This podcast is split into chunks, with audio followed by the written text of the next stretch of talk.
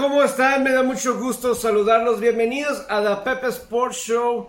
Eh, tuve bastantes reacciones en redes sociales a lo que fue pues la primera previa de lo que del primer equipo que platicamos de pues para la temporada ya 2022 que pues ya estamos a un mes, a menos de un mes de que empiecen los juegos de pretemporada, eh, menos de 3, 4 semanas de que ya los equipos empiecen a entrenar y pues ahora continuamos, continuamos dentro de esta misma división, nos vamos con los Tejanos de Houston, pero por supuesto también tenemos, eh, también vamos a, les dije que lo del golf, que lo, pues más pláticas alrededor de Tiger Woods, alrededor de lo de Billy Horschel y todo esto del, del abierto británico, del Leap Golf, etcétera. Vamos a estar platicando de eso, también un poquito de de la NBA. Total, eh, pero, pues, y, obviamente el gran cambio, el cambio importante de hoy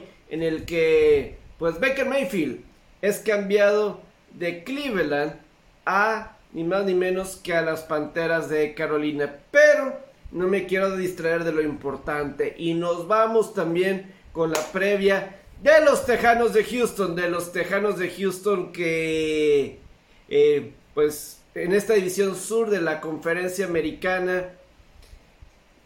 Otro año, otro coach, por segundo año consecutivo, al igual que los jaguares. Al, igual que los jaguares, pues no hay mucha diferencia, o sea, vuelven a hacer cambio de coaches. Estamos hablando que los Tejanos fueron con marca de 4 victorias y 13 derrotas. Eh, y eso no fue suficiente para que David Cooley fuera despedido después de tan solo una temporada al cargo de los Tejanos de Houston. Eh, y la verdad es que no es ninguna sorpresa el que no haya resultado.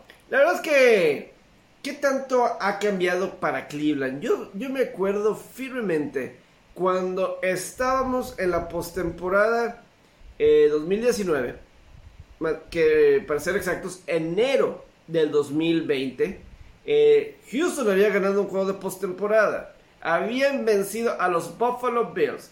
Y luego a los jefes de Kansas City, pues realmente estaban ganando como un 24-0, una cuestión así. Parecía que Houston iba a ganar ese partido. Tenías a Deshaun Watson, tendrías a Andrew Hopkins, todavía tenías a J.J. Watt, en fin.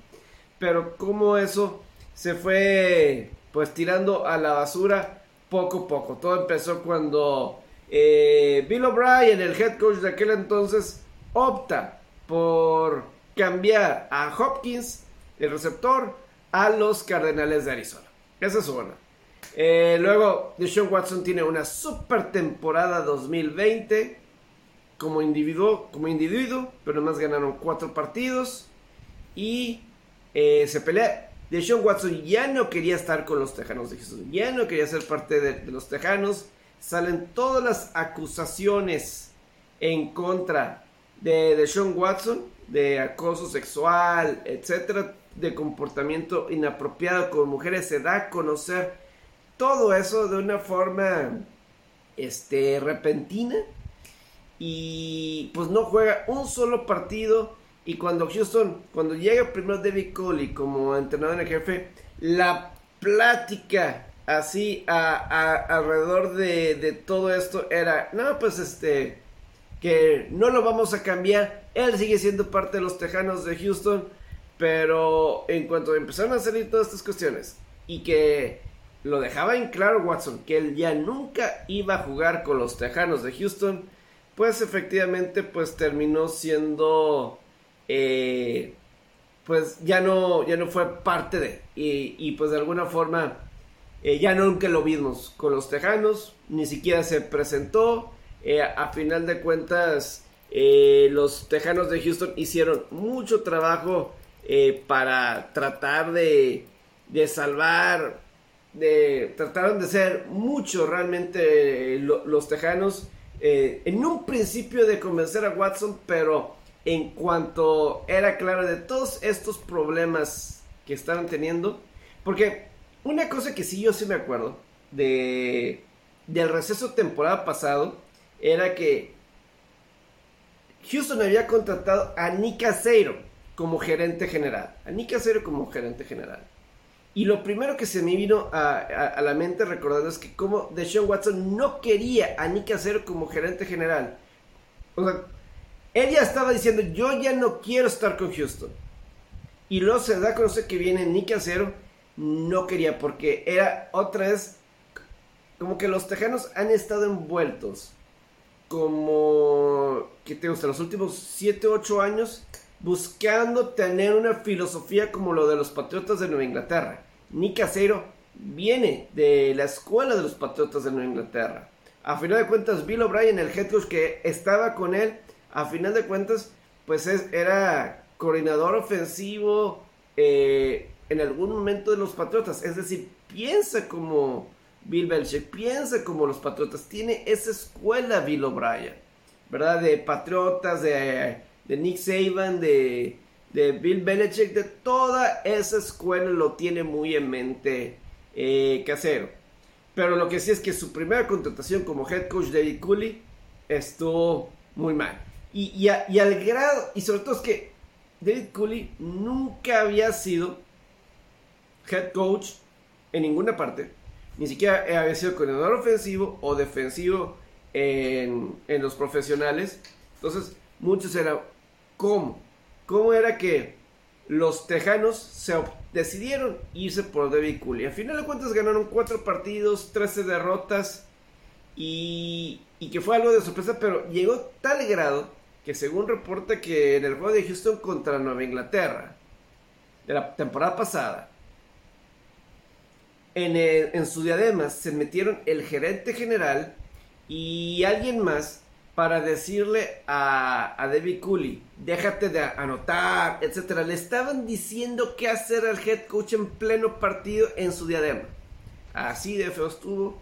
Y, y pues con un roster que de lo que platiqué, de lo que tenían, a lo que tenían el año pasado, pues este equipo quedó eh, deshecho y de alguna forma ganaron cuatro partidos, cuatro victorias y 13 derrotas, ¿verdad? Ahora, ¿qué hacen los Tejanos de Houston? Eh, pues contratan sorpresivamente a Lobby Smith, que estaba como coordinador defensivo en la, temporada pasada con los Tejanos y lo ascienden al puesto de head coach y fue una sorpresa porque también Nick Acero pues como que la búsqueda por un entrenador en jefe en Houston estuvo algo extraño. La verdad es que Lobby Smith ya hasta el final de la búsqueda, hasta ya hasta febrero, la temporada termina en, primera semana de enero, y hasta febrero fue cuando llegaron a Lobby Smith para que fuera su entrenador en jefe. Pero antes de eso, eh, la persona que se estaba mencionando para el puesto de head coach era Josh McCown, este quarterback veterano que poca experiencia como coach, estuvo con diferentes equipos, etcétera, pero estaban considerando seriamente a Josh McCown de, head coach y luego caen con Lobby Smith, que digo, si nos enfocamos primero en lo positivo de Lobby Smith como coach, ¿qué podemos decir? Tuvo marca de 81 victorias, 63 derrotas, con Chicago, que estuvo como head coach del 2004 hasta el 2012, que incluyó llegar al Super Bowl 41 con Chicago, donde perdieron contra los Colts de Indianapolis. Y pues eh, en el 2010 llega a un juego de campeonato de conferencia con Jake Cutler de, de coreback que pierden contra Green Bay. Entonces, eso es lo positivo de la carrera de Lobby Smith como entrenador en jefe.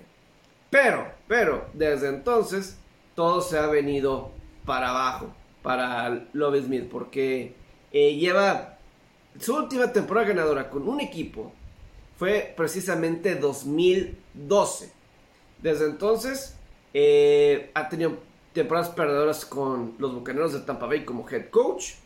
También se eh, en el tiempo que estuvo ahí con Tampa Bay, ni me acuerdo cuántos años, y acaso fueron uno, dos, si acaso, de años como head coach y luego se va a la Universidad de Illinois, igual temporada perdedora, no funciona ahí en la Universidad de Illinois y pues bueno, termina ahora como coordinador defensivo. Se siente como que un reciclaje, ¿verdad? de coaches, que a veces es lo que molesta a veces a gente. O sea, ¿por qué reciclas tanto a, coaches, verdad? Y a lo mejor que pues a lo mejor lo se quedó un poquito en el pasado.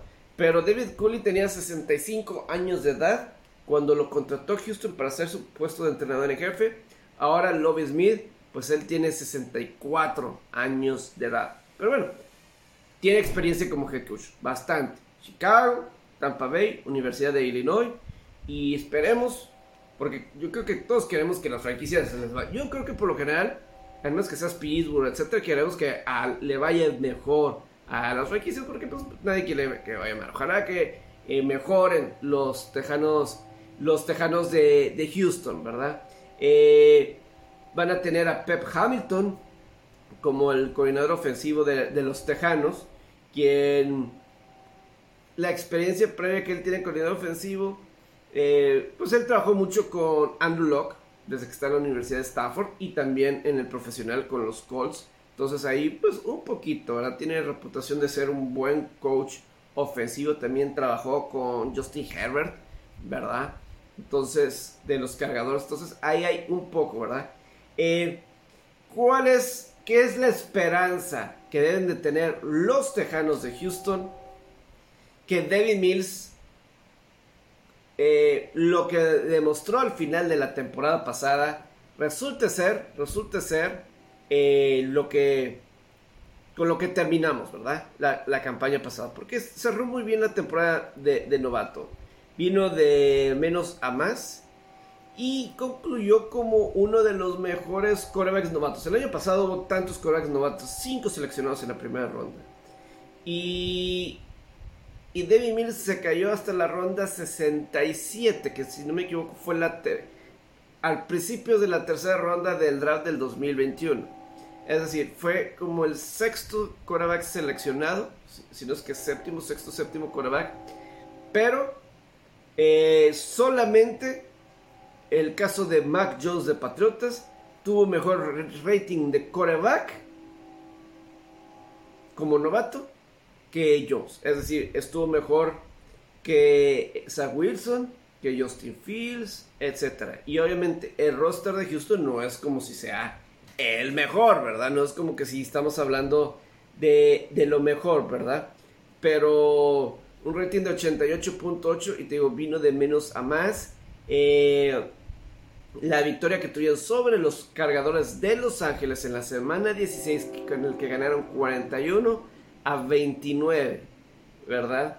Eh, y luego una semana después también tuvo un buen juego en la semana 17, pero esas actuaciones le dio, le compró a Debbie Mills la oportunidad de ser el quarterback titular de Tejanos para arrancar esta temporada. Que cumpla todo este proceso de los OTAs, los entrenamientos de primavera, la pretemporada, darle la oportunidad realmente de ser el coreback titular y, ver si tienes un coreback digno para armar a tu equipo alrededor de él. Eso es lo mejor que se puede esperar ahorita en el papel para, para Houston, porque obviamente eh, pues, todos sabemos que se deshicieron de Sean Watson y Cleveland les dio tres selecciones de primera ronda, más no sé qué otras selecciones más y jugadores, etcétera. Entonces, si por, si por alguna razón no resulta David Mills, ¿verdad? Si no resulta David Mills esta campaña, debes de tener selecciones o, armar para poder buscar tener una buena selección, tener una un selección, un, coreback para en el próximo draft que en el papel, en potencia, el próximo año deben de salir mejores corebacks eh, o mejores prospectos de lo que vimos esta temporada. En el papel, no sabemos, pero en el papel. Entonces, eh, si no funciona David Mills, tienes estas selecciones con qué comprar. O a lo mejor te caes, caes un buen momento para tener un par de selecciones. Y, y, de esa forma, de esta forma, tener la elección de elegir a uno de estos corebacks que vienen en el próximo draft. Entonces, eso yo creo que es una u otra. O si David Mills, que él cuando salió de preparatoria y fue a la Universidad de Stanford, pues fue uno de los mejores corebacks reclutados. No funcionó así en Stanford, ¿verdad? Eh, y pues yo hasta la, la selección 67 en el draft 2021. Pero vino de menos a más, vino de menos a más en esta temporada y es así realmente la, la esperanza, ¿verdad? Digo, a final de cuentas, ¿qué armas puede tener a su alrededor el caso de Devin Mills? Pues tienes el caso de, Brandon Cooks, ¿verdad? Tienes el caso de, de Brandon Cooks, que es un receptor veterano, cumplidor, muy cumplidor, que eh, de un lado a otro, pero es alguien bastante confiable, ¿verdad?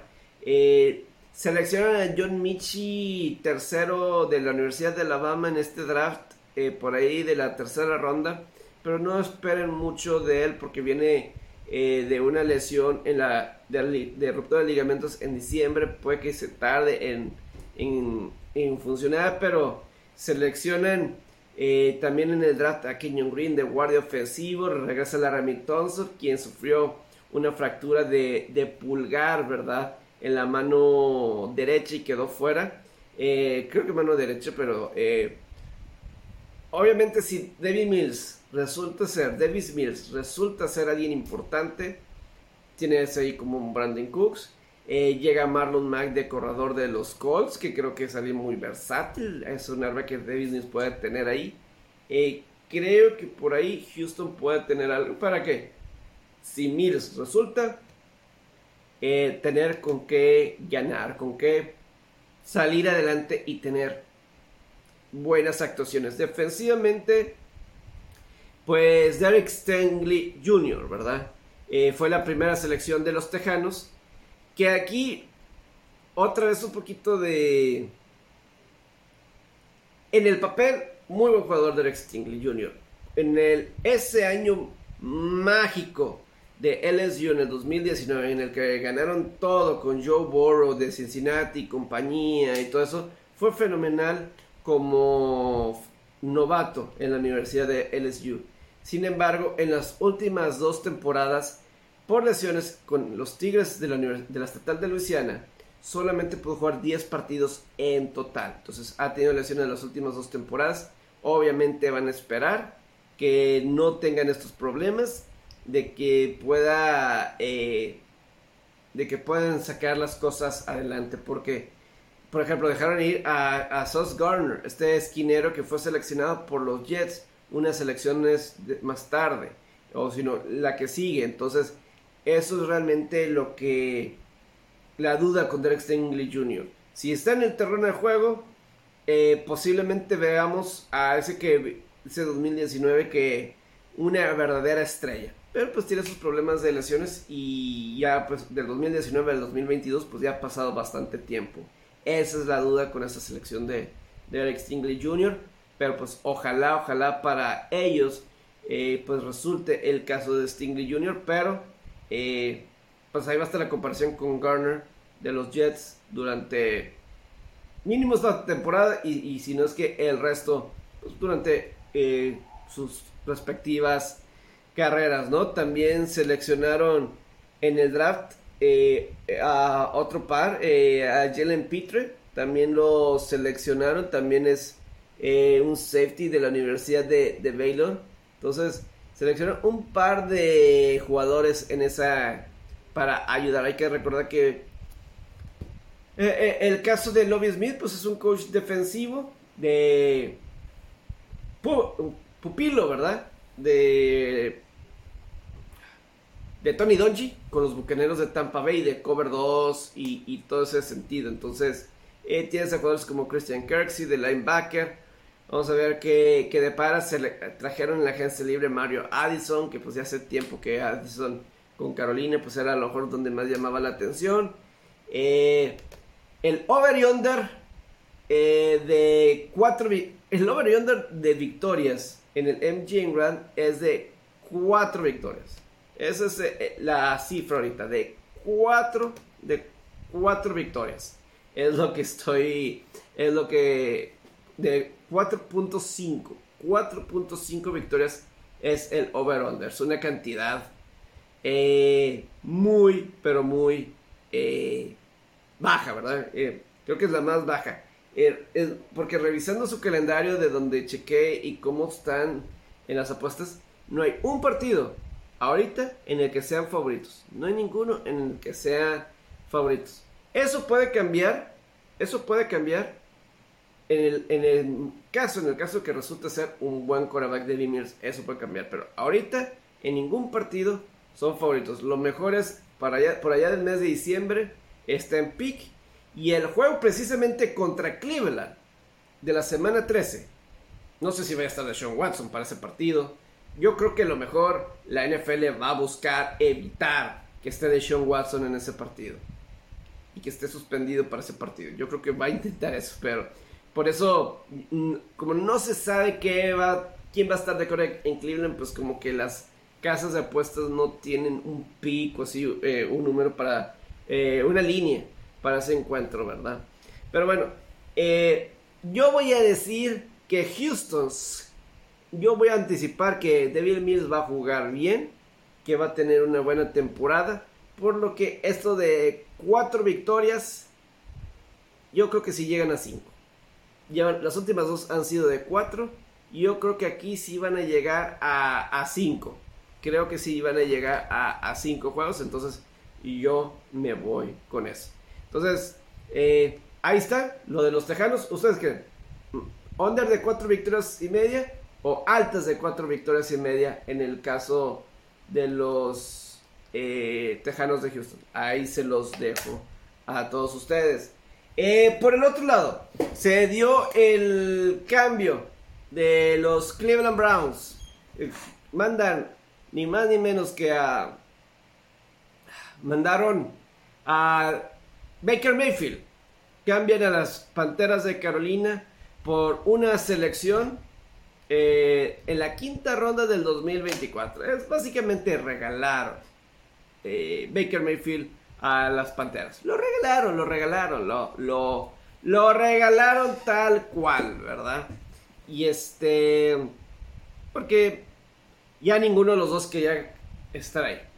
Ni ni Mayfield quería estar en Cleveland después de que básicamente le dijeron que no importaba, que, ya no lo querían cuando buscaron a Deshaun Watson y luego hicieron el cambio por Deshaun Watson. Y pues obviamente pues Cleveland ya no lo quería tener, ¿verdad? Eh, para los que preguntan, yo no anticipo que Cleveland, vaya a tener en la semana 1 a Deshaun Watson. Yo no anticipo eso. Eso no va a suceder. Cleveland no va a tener a Deshaun Watson en la semana 1 no es posible. Entonces yo creo que Jacoby Brissett va a ser el coreback titular en la semana 1 cuando enfrenten a las Panteras. Él, va a ser, menos que se lesione y pues yo creo que Jacoby Brissett a mí se me ha hecho un buen coreback. Es coreback hasta ahí, ¿verdad? Este, eh, puede mantener a la flote por un tiempo, pero sin Deshaun Watson, Cleveland obviamente van a estarse se va a perder por un rato Cleveland. Sin Deshaun Watson. De aquí que pueda jugar. Si es que puede llegar a jugar otra vez con, con Cleveland. Pero repito. Y ahorita lo que sé. Yo no anticipo que, la NFL vaya a dejar. Porque se, imaginan ese partido de Houston contra Cleveland. Se imaginan ese partido. Toda la plática va a ser de Deshaun Watson. Si, si Deshaun Watson juega. Toda la plática va a ser de Deshaun Watson. No me importa que sea una suspensión de 8 juegos. De 9 juegos Semana 13. Si es una suspensión de 8 juegos, ahí va a estar. Y la plática se ha eh, puesto en cuestión de... O sea, la, plática se ha convertido alrededor de suspensión de un año indefinida o de 6-8 juegos, de lo que se menciona. Pero yo no sé cómo lo ve para semana 13. Si, si juega Sean Watson, porque no se van a resolver todos los casos de Sean Watson antes de esa semana 13. No se van a resolver eh, los problemas de Sean Watson, no lo veo, no lo. Al menos que, que Watson pueda, con todas las chavas, con todas las mujeres, ok, ya, definido. Y ya nadie diga nada. Que se llegue a un acuerdo de alguna forma. De lo contrario, yo no me puedo imaginar que la liga permita que Sean Watson juegue en ese partido de Cleveland, Houston de la semana 13. Si no, todo el mundo va a hablar de ese juego. Todo el mundo va a estar hablando de Sean Watson y no de la forma positiva que se debería estar hablando. No de la forma, ah, está enfrentando a su ex equipo, que ya no quería jugar, no. Van a estar hablando de todo lo que no quiera que se hable en la liga. Eh, no les conviene y no se los no lo recomiendo. Entonces, eso por esa parte es, es clave. También eh, regresando a lo de Baker Mayfield, pues se va a, las Panteras. Entonces, por el lado de Cleveland, pues bueno, ahí tienes a Brissett. Por el lado de las Panteras, hay que recordar que pues, ellos ya tienen a Sam Darnold, ¿verdad? Y, ahora llega eh, Mayfield y aparte seleccionaron eh, en la tercera ronda seleccionaron a Matt Corral, las Panteras, ¿verdad? De la Universidad de Mississippi. Este coreback que para muchos era el coreback más talentoso en el draft, pero que también eh, tenía cuestiones de madurez que mejorar, ¿verdad? En el caso de Matt Corral. Entonces están estos tres corebacks. Yo anticipo que la, Carolina no le está entregando la titularidad de Baker Mayfield. Digo, ahí está Sam Darnold, ¿verdad? Que estuvo, eh, entre que estuvo, no estuvo la temporada pasada, Cam Newton regresó, no pasó de más y, y yo no sé cómo, pero pues Matt Rule sobrevivió como head coach de las Panteras una campaña más. Pero ¿qué, va a pasar? Digo, en redes sociales, pues mucha diversión, ¿verdad? Con, esto de, de Mayfield. Hubo, de todos. Hubo muchos de que, ah, qué bien que Mayfield sale ya de Cleveland porque eh, hay que recordar, a estas alturas del año pasado se hablaba de a lo mejor, no sé, una de una extensión de contrato para Mayfield, porque fueron cuatro años de Mayfield en Cleveland. Su temporada novato fue buena. Ah, mira, Mayfield, etcétera, etcétera. Luego su segunda, en 2019, no fue buena. No fue buena en absoluto. Con Freddy Kitchens lo sacan. En el 2020 fue muy buena temporada. Eh, fue menos de 10 intercepciones en la temporada, más de 3.000 yardas. Guía a Cleveland a la victoria sobre Pittsburgh en la ronda de comodín. y sobre todo sin coaches. Que oso Pittsburgh, sin coaches. Pero le agregues esa fue la primera victoria de Cleveland postemporada desde 1994. Esa fue la primera victoria como visitante de Cleveland en la postemporada desde 1969 cuando vencieron a los Dallas Cowboys. Así de, de importante era esa victoria. Pero para mí Cleveland siempre, siempre, siempre. Para mí siempre, siempre, siempre se me hace Cleveland un lugar súper tóxico. Eh, para mí fue muy, o sea, como franquicia, toda la controversia con Odell Beckham Jr., ¿cómo como franquicia no puedes apagar eso? Para mí es algo muy sencillo, yo creo. Y no lo pudieron apagar, se hizo borlote y, pues ya, Mayfield quedó por la parte de atrás. Yo siento que el calendario de Cleveland estaba muy fuerte, muy fuerte el calendario de Cleveland que era difícil de... Sí, o sea, uno dice, ah, pues tienes que jugar y ganas porque ganas. Sí, entiendo eso, pero están tratando de cambiar una cultura allí en Cleveland. Están tratando de cambiar una cultura de Cleveland. No es fácil enfrentar calendarios así con todas estas expectativas y, y luego eh, jugó lección en el, en el hombro, eh, les dio COVID y todo eso. Y eh, a final de cuentas Cleveland le ganó, eh, le ha ganado las cuatro. Mayfield, le ganó las cuatro veces a, a Cincinnati y a Joe Burrow. Y en lo que va de Cincinnati con Joe Burrow, le ha ganado, ¿verdad? Le ha ganado y, eso. Y va a ser quien puede estar ahí en la batalla y Cleveland deja ir, ¿verdad? Se me hace muy tóxico que no lo supieron manejar. Y pues bueno, y lo de, de Sean Watson, lo que ha sido hasta el momento, ha sido hasta el momento un fiasco la estancia de Watson con Cleveland. Por la razón que haya sido y por cómo lo hayan manejado, no sé, pero ha sido, ha sido un, fiasco. Quiero que vean, quiero que, que escuchen, este, pero sí, ha sido un fiasco, pero ahora Mayfield en Carolina. Hay dos cosas que va a tener que, que superar. Eh, quiero que escuchen esto de Roddy Anderson, que es el receptor principal, uno de los eh, tenistas eh, Marshall, etc. Pero pues es el receptor más conocido, Roddy Anderson. Y como en el receso de temporada, cuando había empezado, había, hubo rumores por mucho tiempo de que, ah, Watson se va a ir con las Panteras de Carolina como Anderson decía, no, ojalá, no, situaciones de ese estilo, ¿verdad? No, que no se venga para acá, etcétera. Y Roddy Anderson eh, se justificó en redes sociales.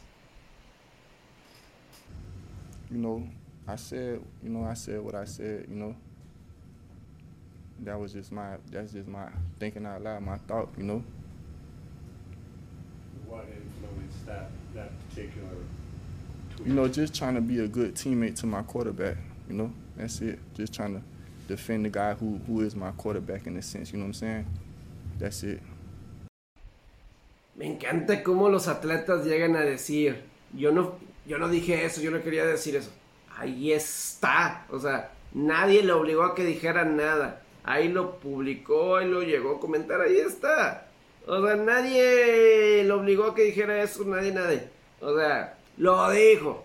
Que, eh, por eso, no, cuidado con lo que dices, nunca sabes quién va a estar a tu lado y, y todo eso, ¿verdad? Eh, nunca, nunca sabes, nunca sabes. Entonces, eh, desafortunadamente, pues eso pasó. Ahí está. Otra cuestión. Ben McAdoo. Ben McAdoo ahora está con el ex head coach de los Gigantes de Nueva York. Ahora es el coordinador ofensivo, ¿verdad? Eh, nada más quiero confirmar si es coordinador ofensivo. Si es, el es el coordinador ofensivo de las Panteras de Carolina. Es, actualmente es el coordinador ofensivo de las Carolina Panthers, ¿verdad? ¿Y por qué traigo esto a la mesa? Él era el head coach de los Gigantes de Nueva York 2016 y 2017. Es despedido después de la temporada 2017. Y él de cualquier manera, aunque ya no estaba con los Gigantes en el 2018 y no estaba con ningún equipo en aquel entonces, eh, realizó un escauteo, ¿verdad? De los corebacks. De esa generación 2018 que salieron en la primera ronda, Mayfield, Sam Darnold, eh, el caso también de Josh Allen, el caso de este otro coreback que salió de Josh Rosen y Lamar Jackson, ¿verdad? Y que más adelante salió el caso de del coreback de, de, ah, de Oklahoma State, este coreback de, de, Pittsburgh. Ah, ¿cómo se me puede estar olvidando el nombre? Ahorita se me, va a, acordar, no voy a acordar ese nombre. Pero estaba, estaba leyendo como el coordinador ofensivo, Ben McAdoo, el coordinador ofensivo, sus, sus comentarios, básicamente criticó el que Jets y Cleveland seleccionan tan alto a los quarterbacks. Sam Darnold fue la tercera selección general de los Jets y Mayfield fue la primera general para Cleveland en ese 2018. En el caso de Sam Darnold, decía, eh, pues obviamente que era mucho, tenía mucho talento, muy talentoso, que pues sí, sí lo es Sam Darnold, pero pues que salen cuya seguridad con el balón, pues no protege mucho el balón. Intercepciones, balones sueltos, cosas que se han, estado ciertas. Y en el caso de, Mayfield, eh, que básicamente era el, para él, de ese draft, el sexto mejor coreback, ¿verdad? De esa generación, de ese draft. Él tenía como uno a Josh Allen, muy bien, muy bien identificado, ha sido el mejor coreback de ese draft. Eh, y por mucho, bueno, ahí está Lamar Jackson, pero ahí me entiende, ¿verdad? El quinto era precisamente Mason Rudolph, ya me acordé, de Pittsburgh, que fue hasta la segunda ronda. Y él tenía catalogado, y ahí está por escrito, se los voy a poner, y él tenía catalogado a Baker Mayfield como el número sexto. O sea, decía, ok, es un buen líder, trae mucha energía, entonces es un buen líder, va a poder liderar a los chavos, a, la gente, ¿verdad? Eso es bueno para él. Pero que básicamente es un quarterback de bolsa de protección. O sea, no le ve movilidad para que esté corriendo, pero es un quarterback de la bolsa de protección y está chapado. Eh, entonces, va a estar muy curioso cómo eh, va a lidiar con eso, ¿verdad? Eh, ahora, eso es lo que pasa. Fue la reacción. Y, a lo mejor no, y a lo mejor no está equivocado en ninguna de las dos. A lo mejor su, si lo piensas y lo que has visto, puede ser un problema para Mayfield.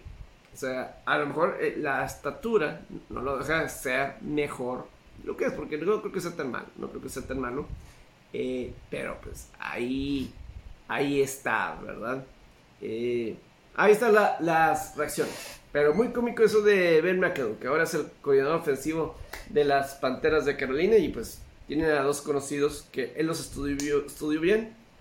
Eh, pero ahora, de la tercera, tiene a, a Darnold y Mayfield. Por cierto, Cleveland tiene la primera selección. Cle- Cleveland visita a Carolina en la semana 1. ¿Será Baker Mayfield en esa semana 1? Porque además, Cleveland no ha ganado en la semana 1. No ha ganado en la semana 1 de la temporada de la NFL desde el- en 17 años. En 17 años Cleveland no ha ganado en la semana 1. 17 años ha pasado de eso. Un número difícil de pensar. Aquí yo creo que tiene una buena oportunidad Cleveland. Tienes defensiva y otras cuestiones. Y otras cuestiones. Eh, pero va a estar interesante qué pasa ahí con ellos. En, um, em, un poquito de qué platicamos en este medio tiempo. Este, eh, pues ahí platicé un poco eso de lo que decía ayer, un poco con ustedes de pues esto de, del COVID, ¿verdad? Este, preocupar de que, se- que llegue una tercera, pero pues al final de cuentas hay, hay que vivir, ¿verdad? Hay que, hay que vivir, pero pues ya estoy aquí en- encerrado, yo creo que en los próximos días, ya llevo como una semana, este, este, básicamente, eh, el jueves, eh, pues, cuando estén, me estén escuchando, cuando me estén escuchando jueves y jueves eh, fue cuando me subió la temperatura y todo. Eh, ah, y saben otra cosa que les quería platicar así ahorita en esto de- del medio tiempo. El 4 de julio, pues obviamente uno de los festejos principales es el concurso de, de, come- de comida, de hot dogs, ¿verdad? Y este Joey Chestnut que es una, un folk hero, ¿verdad? Allá en Estados Unidos, folk hero es este que... eh, alguien como una leyenda cultural, vamos a decirlo, ¿sí? Un folk hero, un folk hero, no sé, un folk hero aquí mexicano, eh, sí, o sea, no sé, este, no sé, alguien que haga ah, un triunfador, no sé, estoy tratando, estoy batallando para con alguien así de cultura, o sea, no es ni, no es ni un atleta, no es como si hace algo para la, algo así, simplemente come hot dogs más rápido que cualquiera en Estados Unidos, ¿verdad? Y en, grandes cantidades. Eh, el punto es que luego también vi un señor que como que cu- concurso de tomar limonada. Y yo, yo preguntaba, yo me... De las dos, de una competencia de comida, de hot, de, de tacos o, o así, ¿verdad? Este, de o de hot dogs, así. Yo prefiero mil veces un concurso de líquido, a ver cuánto líquido puedo tomar. Así de, y limonada o algo así, sobre todo en estos calorones aquí en donde estamos, yo, yo prefiero eso. Un concurso así de, de comer rápido, no sé, a mí no. Y eso de hot dog así, pero es súper popular este cuate. Eh, estoy tratando de pensar así. Es un folk hero como aquí es este, ¿cómo se llama este cuate del cazafantasmas aquí? Yo creo que es alguien así random, pero pues aquí tiene su cada 4 de julio tiene su día. Este, y nadie le gana. Absolutamente nadie, nadie le gana. Es el que come y está flaco. No sé cómo le hace, pero está flaco. O sea, relativamente, sea, sí, está flaco, o sea, tú pensarías alguien que es tan bueno en eso, pues estaría alguien eh, fuera de este mundo, ¿verdad? ¡Pum! Pero no, está Nunca, yo nunca, yo si lo viera, si no supiera y lo viera, no pensaría que fuera tan así, tan bueno para esto de la comida de, así de fuerte. No, no lo veo, no lo veo de, de esa forma. Pero bueno, ahí fue un poquito de, de, este medio tiempo y, y lástima, pues no pudo ganar eh, Fuerza Regia Femenil vive el partido a distancia. Ese tiro libre que fallaron cuando estaban al frente por dos puntos faltando menos de 20 segundos aproximadamente, eh, fallas ese tiro libre, eh, concretas uno de dos, te vas a 63-60 y luego le haces, le cometes falta a Daniel Adams, le cometes falta en tiros de tres puntos, entonces le das los tres puntos. Eso fue el acabose y ya no se pudo recuperar de su fuerza regia y perdieron. Simplemente eh, lamentable. Pero sí quiero terminar y quiero platicar un poquito de, del golf como se los había prometido eh, con dos cosas. Eh, primero, Tiger Woods jugó este lunes y martes en Irlanda un torneo Pro Am que se juega cada vez que se va a jugar el abierto británico en St. Andrews, o si tengo entendido, en Irlanda. Y Tiger quiso jugar eso como que en preparación para la próxima semana, dos rondas, como que parte de su entrenamiento. Y básicamente terminó sobre par ambos días, etcétera, ¿verdad? Y pues bueno, eh, pues ahí como que te das una cuenta cómo está el juego. Pero eh, sí, vi un par de declaraciones que se los voy a poner aquí. Puse un par de declaraciones que, que me agradaron. O sea, te habla de la historia, ¿verdad? Que se va a jugar en St. Andrews la próxima semana en la casa de golf. La próxima semana platico un poco más a detalle de eso, ¿verdad? De, de la casa de golf, que es St. Andrews, ¿verdad? Allá en Escocia. Porque ahí, ahí fue donde empezó el golf hace 500 años. Eh, donde los reyes de Escocia jugaban, ¿verdad? En esos campos míticos, en ese campo mítico, ¿verdad? Y Tiger Woods, eh, dos de los tres abiertos británicos que ganó fue precisamente ahí en en el 2000 y 2005. Y, y él decía que, que va a ser un abierto británico especial. Tiger, can, can you just elaborate on, on what the Open means to you, and in particular, obviously St Andrews with those two great wins there? Well, I think it goes back to, um, for me, it's, it's, it's more about history.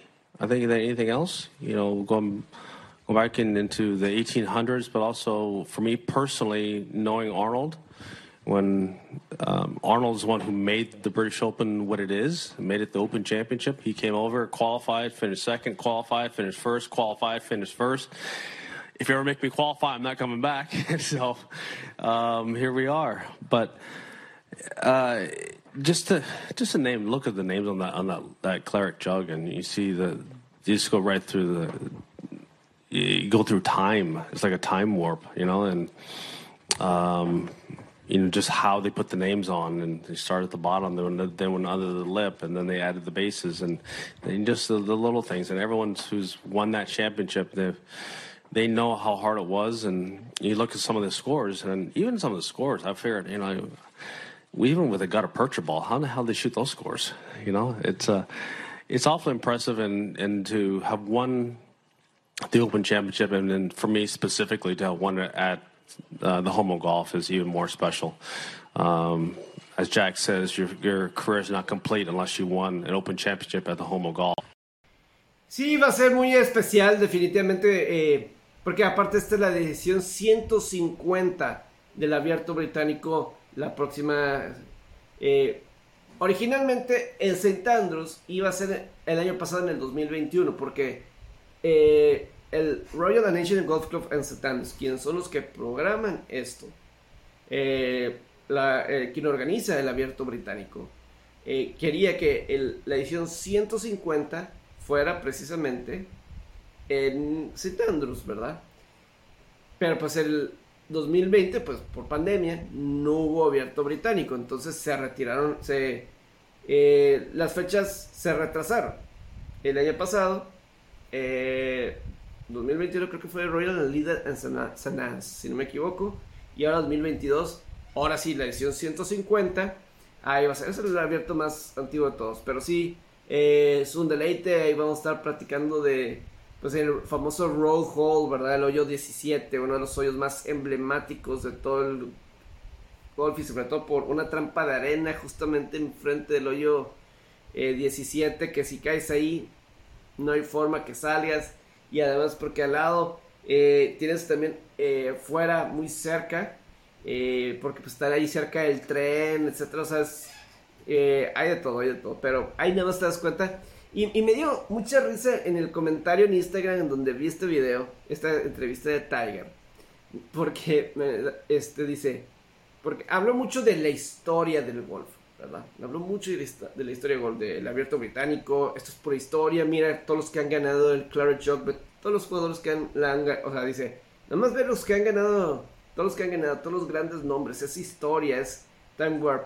Y me dio muchos comenta- eh, comentarios, a alguien en Instagram eh, fue muy bueno y decía, di que no te gusta Live Golf sin decir que no te gusta Live Golf. Live Golf es esta liga este, de Sudáfrica, pues que todo mundo de Arabia Saudita, perdón, que se está llevando a, muchos jugadores con billetazos y todo eso por, obviamente, eh, liderado, eh, ec- economizado, no sé si está bien la palabra, financiado, mejor dicho, este, esta nueva liga de golf, ¿verdad? Donde está Dustin Johnson, Phil Mickelson, Abraham Anser, Carlos Ortiz, etcétera.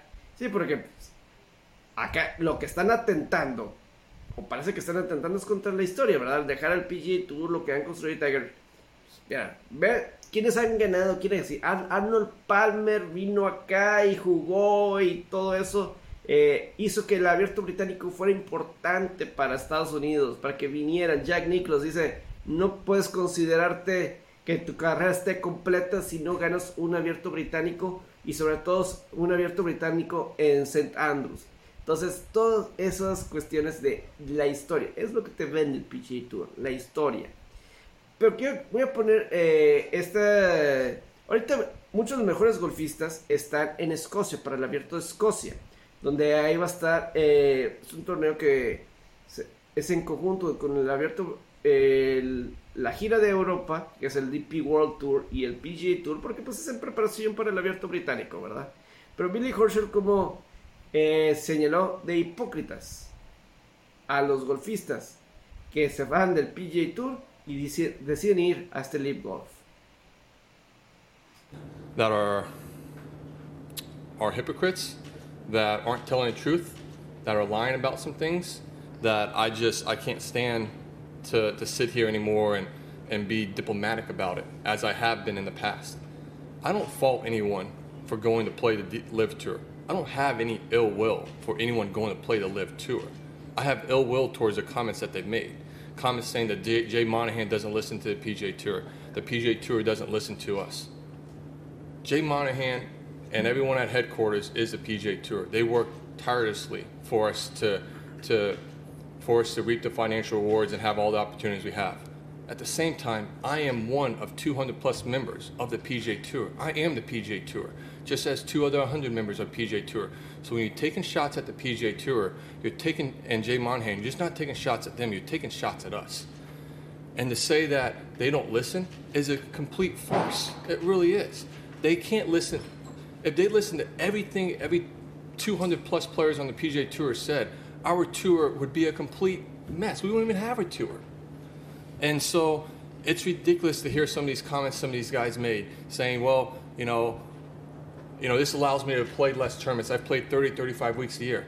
No one's forced you to play that many events. The PGA Tour says 15 events minimum.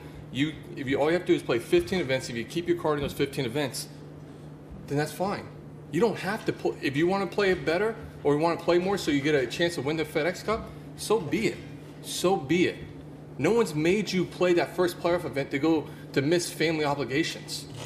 No one has. We are, yes, we're independent contractors. We do sign a contract with the PGA Tour that requires us to meet certain requirements of the PGA Tour. But we, can, we have the opportunity to make our schedule. So to say that we have to play X amount of events and they don't have time off, no one makes you. I'm on the road for five weeks. I've not seen my family for three weeks. I'm not, you know, I haven't seen them for three weeks. The last three weeks wasn't at the U.S. Open. Didn't see him in Germany. I stayed over here for London for a week. I'm not seeing him this week. I'm not seeing him that week for next week. So five weeks. But that is my. That's what my wife and I decided. That's what when we laid our schedule out, it just worked that way. I made that decision to not see my wife and kids for five weeks. Am I crying about it? No. I understand. I'm living my dream, trying to play golf professionally and support my, my family financially. And so I'm just tired of these comments. Like, go play your live tour and forget about the PJ Tour. You didn't want to support the PJ Tour going forward. Don't tell me you're going to play live when they go to 14 events and then go play 15 events on a PJ Tour and play in 29. That's not a smaller schedule. Pues sí, digo, palabras bastante fuertes por parte de Billy Horschel eh, en cuestión de hipócrita, porque básicamente decía eh, muchos eh, lo que que están mintiendo muchos de los jugadores sobre los beneficios que tienen allá en el Live Golf y que no tienes acá, ¿verdad? Como por ejemplo la cantidad de torneos que juegas, que aquí vas a jugar 8 torneos o no sé cuántos y de cualquier manera, eh, porque eh, ibas a ganar mucho dinero y que, que, no, es que es muchos torneos y no juegas, dice, el Tour de la PGA te da la libertad para que tú juegues la cantidad que quieras, ¿verdad? Aquí eh, en el sentido, hay unos estatutos y de que juegas como unos 15, 16 torneos y con eso ya estás cumpliendo para que tengas tu tarjeta. Con eso es suficiente para que cumplas, para que tengas tu tarjeta en, ese sentido. Eh, está, está dudoso, digo, la cuestión del dinero sí es importante. Y pues obviamente muchos se van y, y, tienen sentido. Pero yo lo único que sí voy, a, sí voy a decir es que, por ejemplo, la semana pasada estuvo en Portland. Y ganó Brandon Grace, este sudafricano. Eh, han ganado sudafricanos los primeros dos eventos estos de Live Golf. Ganó Charles Schwarzer y ahora Brandon Grace, dos sudafricanos. Y luego Carlos Ortiz, el mexicano, estuvo ahí en la pelea en los tres días de competencia. Estaba líder en el primero, en el segundo y tercero. Creo que quedó en segundo lugar Carlos Ortiz. Y luego eh, creo que viví tercero. Varios lo estuvieron aplaudiendo, felicitando. Abraham Manser también, felicidades. Abraham creo que ni, no sé qué lugar quedó, etc. Mi problema más grande con esto es, ¿qué están ganando? O sea, ese segundo lugar, ¿qué significa? Es, mi, mi, pregunta de, de, todo esto para los que se van para allá. O sea, ya tienen el dinero, ¿verdad? Ya esta liga del gobierno ya les... Ok, aquí te va asegurado una la garantizado. Nadie sabe exactamente cuánto. Eh, Brandon Grace yo no sé cuánto, yo no sé de todos estos jugadores, pero por ejemplo, ¿qué le da a Brandon Grace ganar aquí? A Carlos Ortiz, que quedó en segundo lugar. ¿Va a estar en el abierto británico? ¿Le gana un lugar en el abierto británico? Yo creo que no. Hasta lo que yo sepa, creo que no. Este, voy a checar que esté ahí, a lo mejor ya tenía su lugar asegurado, pero al menos que esté asegurado, mm, eh, está en el proceso esta liga de Live Golf Tour de, de, que se les considere puntos en el ranking a estos jugadores, que sea puntos en el ranking. Si no, ¿qué están ganando? Están dinero, o sea, ¿para qué estás jugando? Nada más por jugar para terminar en primero, segundo, tercero, o, si no queda segundo, tercero, ¿qué importa? Esa, es mi cuestión principal, o sea. Simplemente que estás ganando. Dinero, ok. Pero, ¿qué hay de atrás? ¿Qué hay detrás de todo esto? ¿Qué hay más allá de, de, de sus actuaciones? Que sean recompensados con otra cosa. Porque, es más, esta semana pasada fue el John Deere Classic si quedabas en los primeros y en los primeros tres lugares del John Deere Classic, entrabas al abierto británico. Si quedabas en los primeros tres lugares, tenías lugar asegurado en el abierto británico de la próxima semana. Tenías un lugar en el medio. Y no fue el super field, ¿eh? siendo honestos, el mejor field, el mejor, eh, donde están los mejores jugadores, el de ese torneo de Live Golf. Claro, o sea, tenías a Dustin Johnson, y de Chabot, Patrick Reed, eh, muchos jugadores se confirmó esta semana pasada, también Paul Casey, veterano, que todavía 40 años y todavía está ahí, pero eh, obviamente había más nombres reconocibles en el League Golf que lo que había la semana pasada. A lo mejor porque en el John Deere, pues muchos jugadores para viajar al abierto de Escocia y luego al abierto británico, pues no iba a haber muchos que iban a jugar el John Deere Classic, ¿verdad? Que es uno de los típicos. Pero no había, entonces, si, Carlos Ortiz juega eh, acá se arriesgue. Y pues terminas en un tercer lugar, que no había muchos jugadores reconocibles, ¿verdad? Eh, ¿Por qué no pudo haber tenido en segundo o tercer lugar? Y, digo, no, tampoco es fácil, ¿verdad? Tampoco es fácil, pero la calidad de jugador está mejora en el League que acá, pero si te vas acá, significa algo, consigues algo, ganas algo y llegas con eso. Entonces, esa es mi única cuestión que en mi mente desde que veo las publicaciones de, ah, estoy aquí, aquí, estaba viendo de, ¿quién era Brandon? Ah, ¿Quién, quién fue el jugador que se, se volvió viral porque estaba Patrick Reed y Dustin Johnson y se me va el jugador que, que estoy, no sé si era Brandon Grace, eh, pero dijo, no hombre, este ambiente aquí es como si estuviera en la Ryder Cup o en la President's Cup.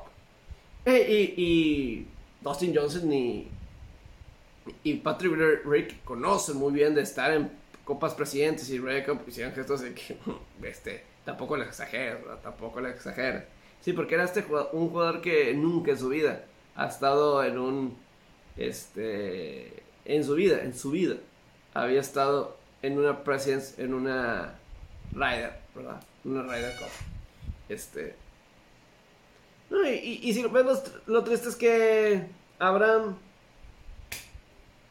no va a estar en la President's Cup. Eso es lo, lo triste. Abraham Manser no va a estar en la President's Cup. Pues no, no está en el Golf, no está en el PG Tour. Y después de la gran actuación que tuvo en el 2019. Sí va a estar en el abierto británico porque su lugar en el ranking está fuerte. Todavía.